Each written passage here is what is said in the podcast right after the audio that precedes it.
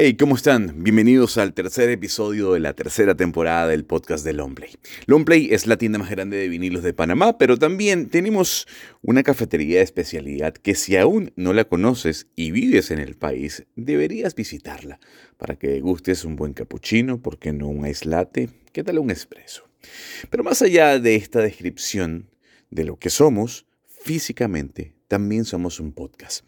Y en esta tercera temporada nos hemos dedicado a viajar por el mundo, a descubrir nuevos sonidos, opiniones y conocer por primera vez para un espacio mediático de información, de entretenimiento, voces que jamás habían hablado para un medio en Panamá.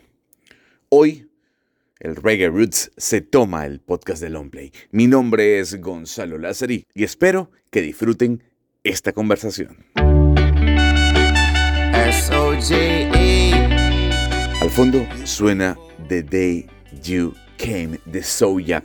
Y Soya, hay que decirlo, es una de las mm, agrupaciones más importantes del reggae roots en la actualidad. Desde hace algún tiempo han sonado no solo en los Estados Unidos, sino también en gran parte del mundo, incluyendo América Latina. Se presentaron aquí, por cierto, en Panamá. Y es un honor tener a esta hora a Jacob Henfield. Jacob es el vocalista de esta agrupación. Jacob, thank you so much for being with us here in the Lamplay Podcast. Gracias por toda tu ayuda. Qué buen español, Jacob. Muy bien, muy bien. Jacob, I want to start the conversation talking about the name of the band. What is the story of the name Soja? Uh, the name originally was Soldiers of the Army. and it was based on a Peter Tosh song called Recruiting Soldiers. Uh, when we were kids, me and Bobby Lee, the bass player, were very much into rock and roll, Guns N' Roses, and things like that. And then hip hop came along, and we couldn't get enough of NWA, Ice Cube, Cypress Hill, Wu Tang Clan. And then we heard Bob Marley uh, yes. and UB40 and Peter Tosh. And it felt like it was bigger than music. It felt like this is like message music. And so we were Soja.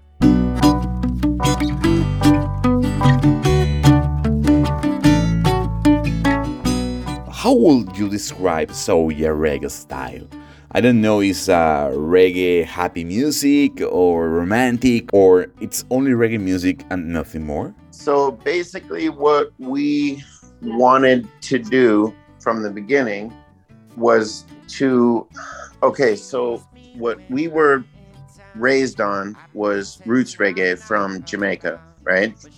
Um, but we didn't really want to pretend we were anyone but ourselves. So what we wanted to do was sound like Roots, but our Roots. You know what I mean? Yeah, That's yeah, yeah. the whole idea of Soja.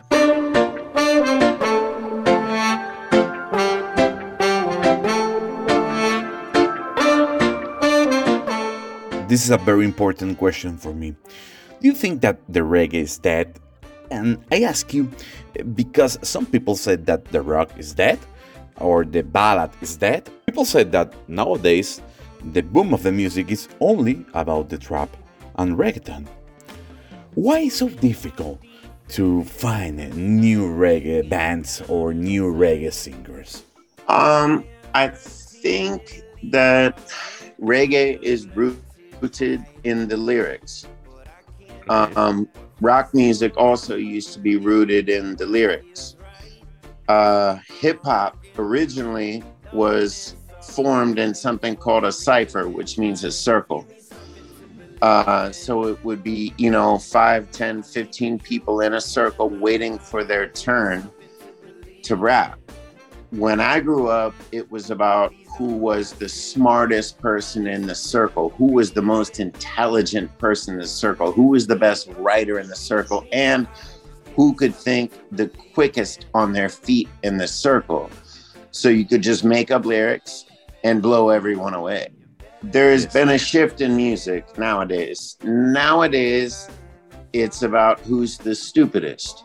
I don't really know why, but you know, it, when you listen to popular music, it goes, "Tell me when to go. Tell me, tell me when to go. Uh, tell me when to t- t- tell me when to go. Uh, tell me when." To, and that's a hit.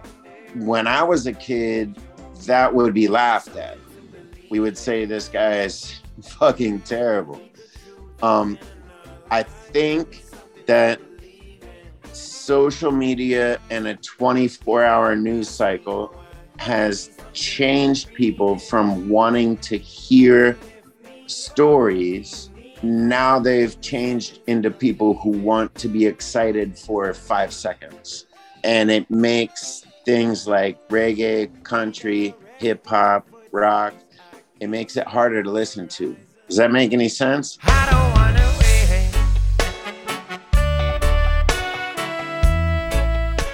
Jacob, I have read uh, a lot about you, about Soja, and I ask you how a simple person like me, or uh, the listener of this podcast, or the Soja listener uh, like me, for example, can we change the world?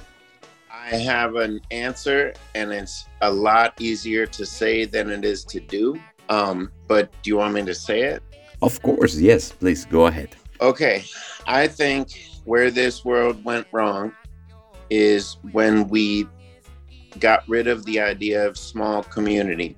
You know, when you're in a small community, you have the the 18 to 35 year olds and the males go get the food and the women run the village and the elderly and the young and the sick are taken care of by those two groups. Now, no one is there to watch for them. We have abandoned the idea of of simple happiness.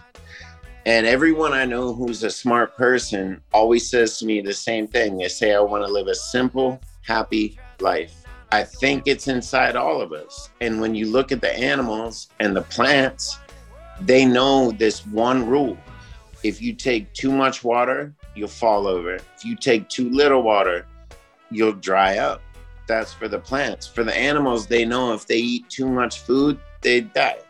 If they eat too little food, they die. So humans have these big brains, right? So we can think a lot.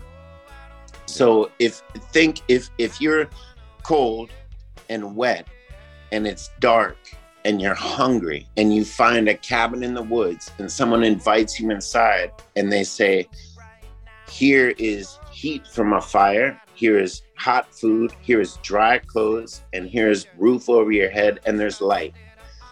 You go from unhappy to happy like that. Our brains are very big, so we think, well, if we had twice as much food, warmth, clothes, shelter, light, then we'd be twice as happy. And that is the lie. And I am not condemning capitalism at all, but it's just not true. The more famous I've become, the more rich or whatever I've become. I'm not a rich man, by the way, but it has never made me happier. Happy is different than accumulation. We fucked that up. The animals know it, the plants know it, the earth knows it. We just can't figure that part out. S-O-J-A. Jacob, let's talk about the music. How does the new record Beauty in the Silence compares to Born in the Babylon?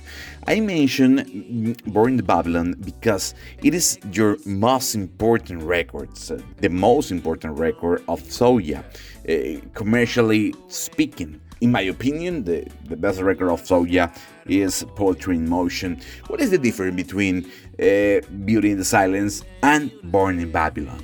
Um, Born in Babylon is describing our original situation.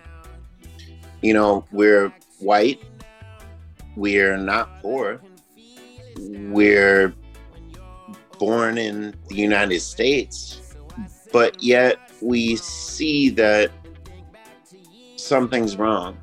So that was the idea of Born in Babylon. The new album, The Beauty and the Silence, is someone who's trying to not begin the journey, but continue the journey. Do you know what I mean? Yes. Yes. Beauty in the Silence is about us figuring out that life doesn't have to be about accumulation. It doesn't have to be about speed. It doesn't have to be about go, go, go and defeat your enemy. And it, it really doesn't have to be about that. Beauty in the Silence, I actually, the closest way I can describe what I was feeling when I was writing it is have you have you seen the Dalai Lama's face? He has sandals and a and a shirt. That guy could have the most expensive everything, and he chose not to. And I always wondered why he looked so happy wearing a shirt and sandals. And it reminded me because I grew up in Africa. I grew up in Monrovia, Liberia, in West Africa.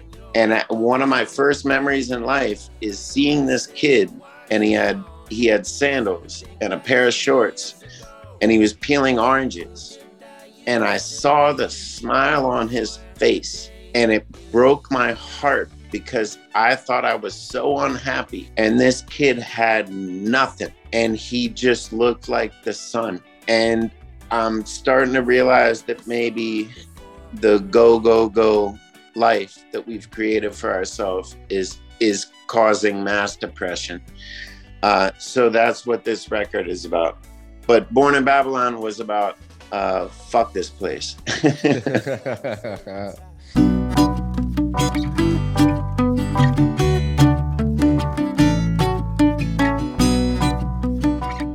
Jacob, the last question is about Latin America.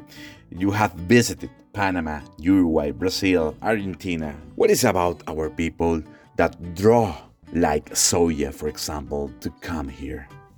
We didn't know that there were so many lands on this earth that lived and breathed revolution. I mean, before we came to South America and Central America, we were a band that played in bars for college kids.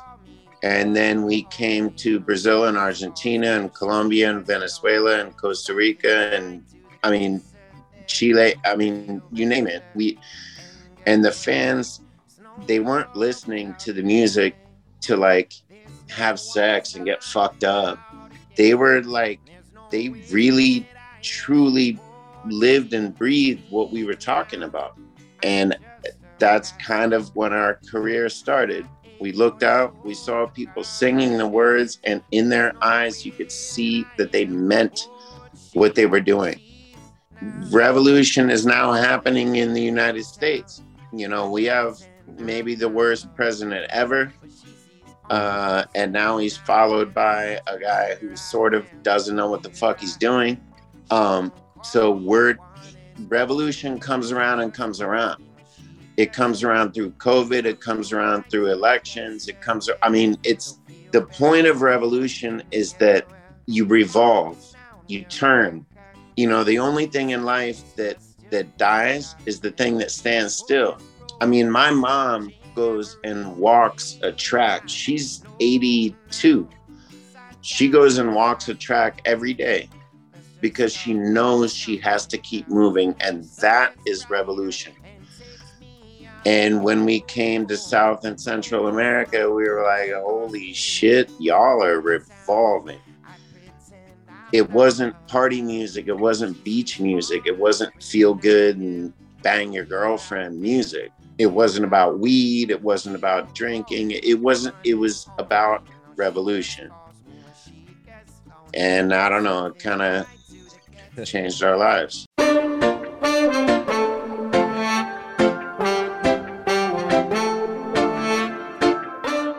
No se imaginen la emoción que tengo eh, luego de esta conversación.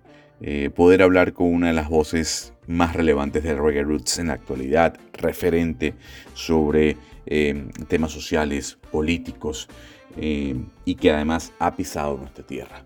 Jacob Henfield, el vocalista de Soya. Jacob, thank you so much for these minutes in the Play podcast. Gracias por todo, because without you, there's no me. tu español es muy bueno, Jacob. Thank you so much. Y así llegamos al final de este tercer episodio del podcast de Longplay. Espero que hayan disfrutado de esta conversación. Y la idea es esa, ¿no? Que semanalmente eh, puedan escuchar de viva voz eh, las experiencias de cantantes muy importantes que jamás habían hablado para, digamos, un medio de comunicación, aunque no somos un medio o un canal de podcast, que sí lo somos, em, más allá de ser la tienda más grande de vinilos de Panamá y de ser una cafetería de especialidad, conocer eso, ¿no? Eh, ¿Qué piensan los músicos? Eh, tener a mano de forma gratuita este contenido. Por eso, cada semana en esta tercera temporada, durante dos episodios, estaremos hablando con músicos sobre música, pero política, temas sociales, eh, la industria, en fin. Si te gustó este podcast, compártelo con tus amigos y los esperamos en un nuevo capítulo en una semana.